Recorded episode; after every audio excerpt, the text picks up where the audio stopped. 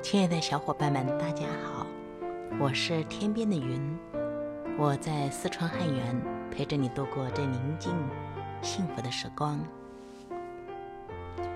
你可以幸福，作者威尔·鲍温。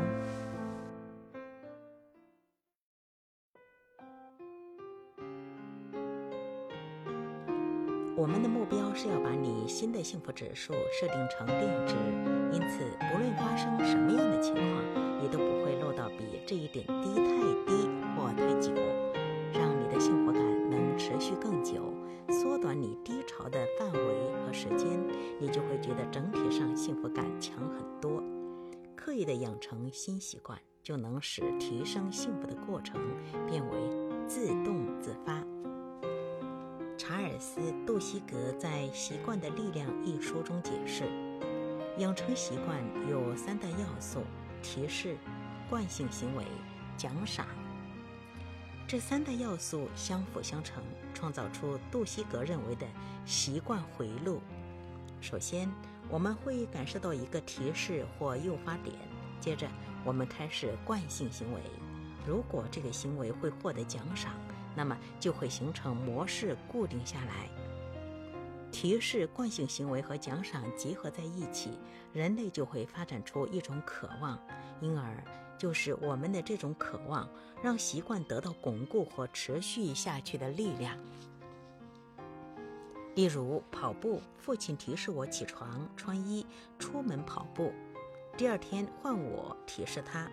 这两天我们都进行了慢跑的行为，然而我们却没有因为这一行动而得到奖赏，因此我们的大脑没有体验到渴望。这就是大部分新年愿望到头来失败的原因。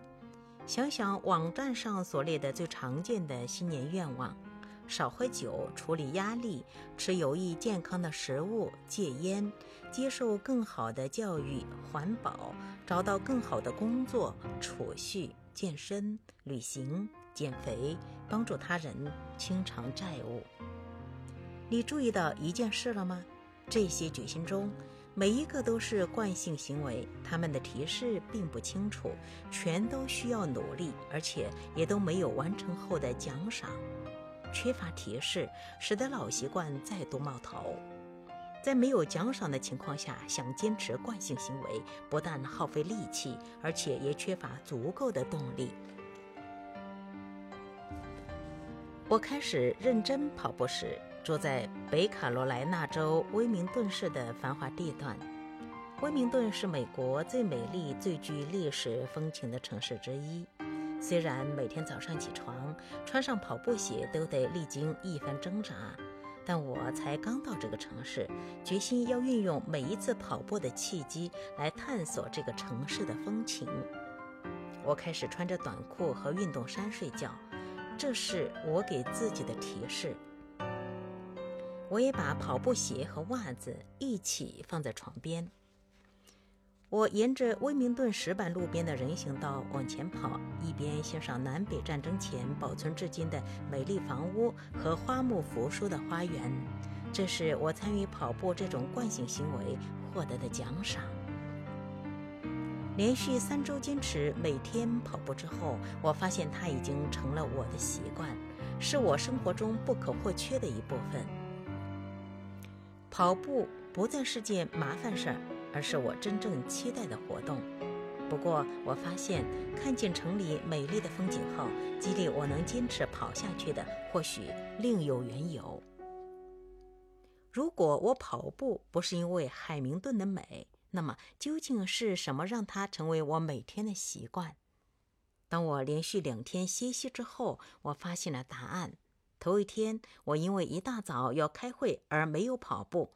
第二天则因下起大雨而不能跑步。到第二天结束之时，我觉得自己全身懒洋洋、无精打采，而且脾气暴躁。每天跑步，让我得到一连串自己并未察觉的报偿。两天没跑就感到无比想念。跑步让身体释放出内啡肽，促进新陈代谢，让我觉得更有活力，而且更满足。我整天都觉得没有压力，心情也可以维持较长时间的愉悦。我注意到自己走路时，身体被一种难以言表的舒适感填满。而只不过跑了几周，我的身材变得更匀称，甚至发现衣服也比以前要更合身。或许早上花上三十分钟跑步得费点力气，但接下来一整天我都觉得很愉快。如果不跑步，我虽然省下了这三十分钟的麻烦，但是却丧失了随着跑步而来的愉悦结果。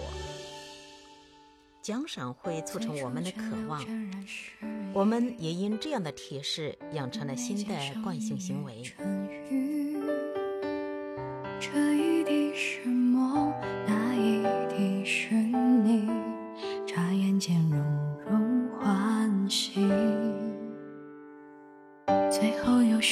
去回忆，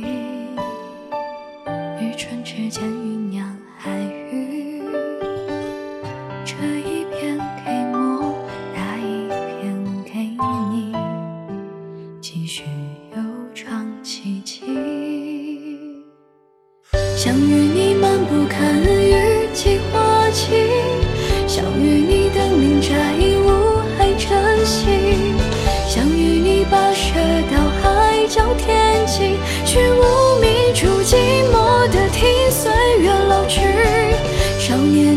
年的荆棘记啊，谁信你？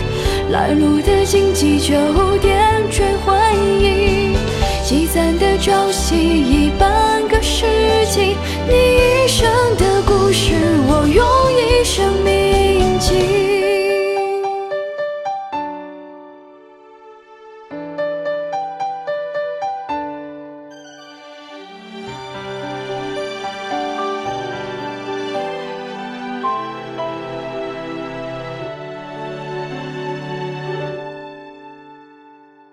最后又寻句回忆。与唇之间酝酿海语，这一片给我，那一片给你，继续悠长奇迹。相遇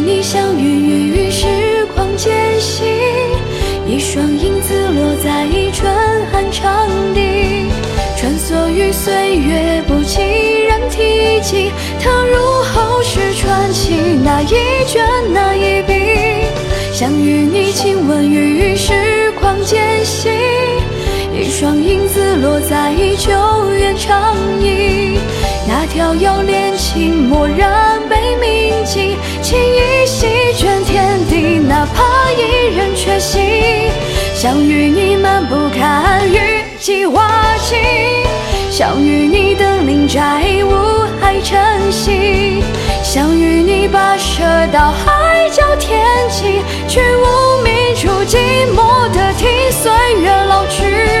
少年的荆棘，请安睡心底，来路的荆棘就点缀回忆，积攒的朝夕一半。